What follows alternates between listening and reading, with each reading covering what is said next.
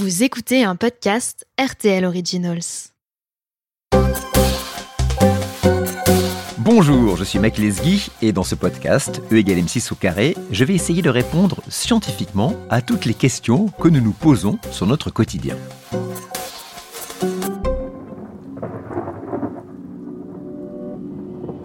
Cet été, comme tous les étés, la France n'a pas été épargnée par de nombreux orages.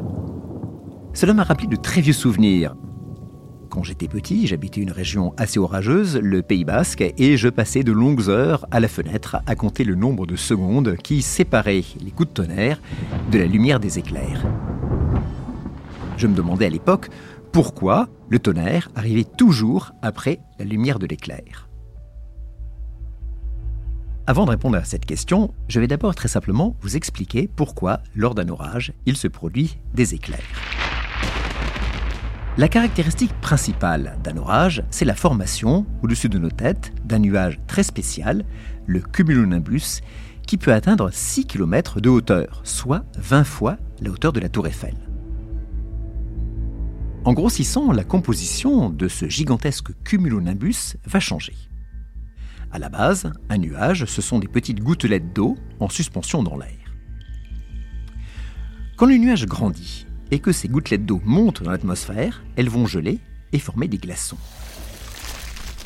Et c'est là que le processus de formation de l'éclair commence. Soumis à des courants d'air extrêmement violents, ces glaçons microscopiques vont frotter les uns contre les autres, arrachant au passage des électrons, électrons vous le savez, qui sont toujours chargés négativement. Des charges négatives vont donc s'accumuler à la base du nuage, tandis que les charges positives vont s'accumuler au sommet du nuage.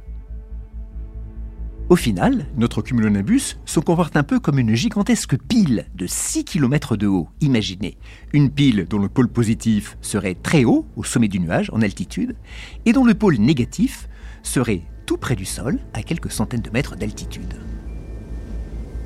Lors d'un orage, nous avons donc au-dessus de nos têtes une gigantesque concentration d'électrons chargés négativement à la base du nuage. En réaction, au niveau du sol, des charges électriques positives vont s'accumuler dans tous les points hauts, un clocher, un toit, le sommet d'un arbre ou un sommet tout court. Cet extraordinaire déséquilibre de plusieurs millions d'ampères entre la base du nuage chargée négativement et les points au niveau du sol chargés positivement va faire qu'à un moment donné, l'air, qui est un isolant, va devenir conducteur. C'est l'éclair. Cet éclair intense s'accompagne bien sûr d'un déplacement d'air. Et vous le savez, une vibration de l'air, c'est du bruit et c'est l'origine du tonnerre. Mais revenons maintenant à la question que je me posais étant enfant. Pourquoi le bruit du tonnerre arrive-t-il toujours quelques secondes après la lumière de l'éclair? La lumière de l'éclair parcourt l'air à la vitesse de la lumière, 300 000 km à la seconde. Instantanément, elle parvient à la rétine de nos yeux. Le bruit du tonnerre, lui, voyage à la vitesse du son, qui est beaucoup plus lente que celle de la lumière, puisqu'elle n'est que de 340 mètres par seconde. On peut d'ailleurs, très facilement, en comptant le nombre de secondes qui séparent l'éclair du tonnerre, estimer la distance qui nous sépare du coup de foudre.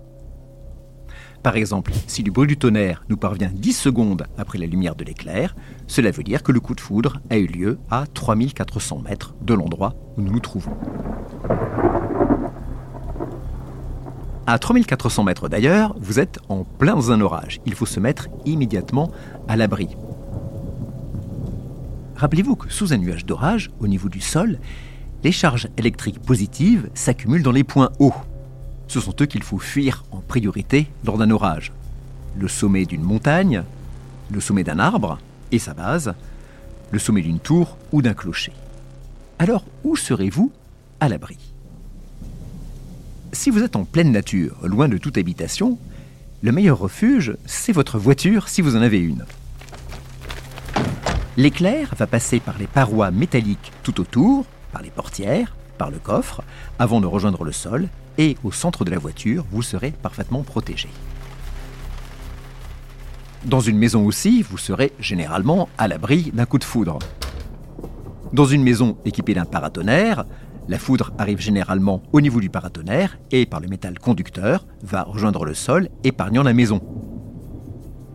Et même si votre maison n'est pas équipée d'un paratonnerre, l'éclair, généralement, va rejoindre le sol en passant par le toit, puis par les murs. Au centre de votre maison, vous serez protégé, même si votre maison, elle, risque d'être partiellement abîmée par le coup de foudre. Depuis que j'ai compris cela, j'ai moins peur de l'orage. Mais personnellement, et c'est un réflexe que j'ai gardé depuis l'enfance, chaque fois que je me trouve dans un orage, je compte machinalement le nombre de secondes qui séparent chaque éclair de chaque coup de tonnerre. Cela me permet de savoir si je suis loin du centre de l'orage, si celui-ci se rapproche ou bien au contraire s'éloigne, et je vous invite à faire de même. Voilà, vous venez d'écouter le sixième épisode de E égale M6 au carré. Vous pouvez retrouver cet épisode ainsi que tous les podcasts RTL Originals sur notre site rtl.fr.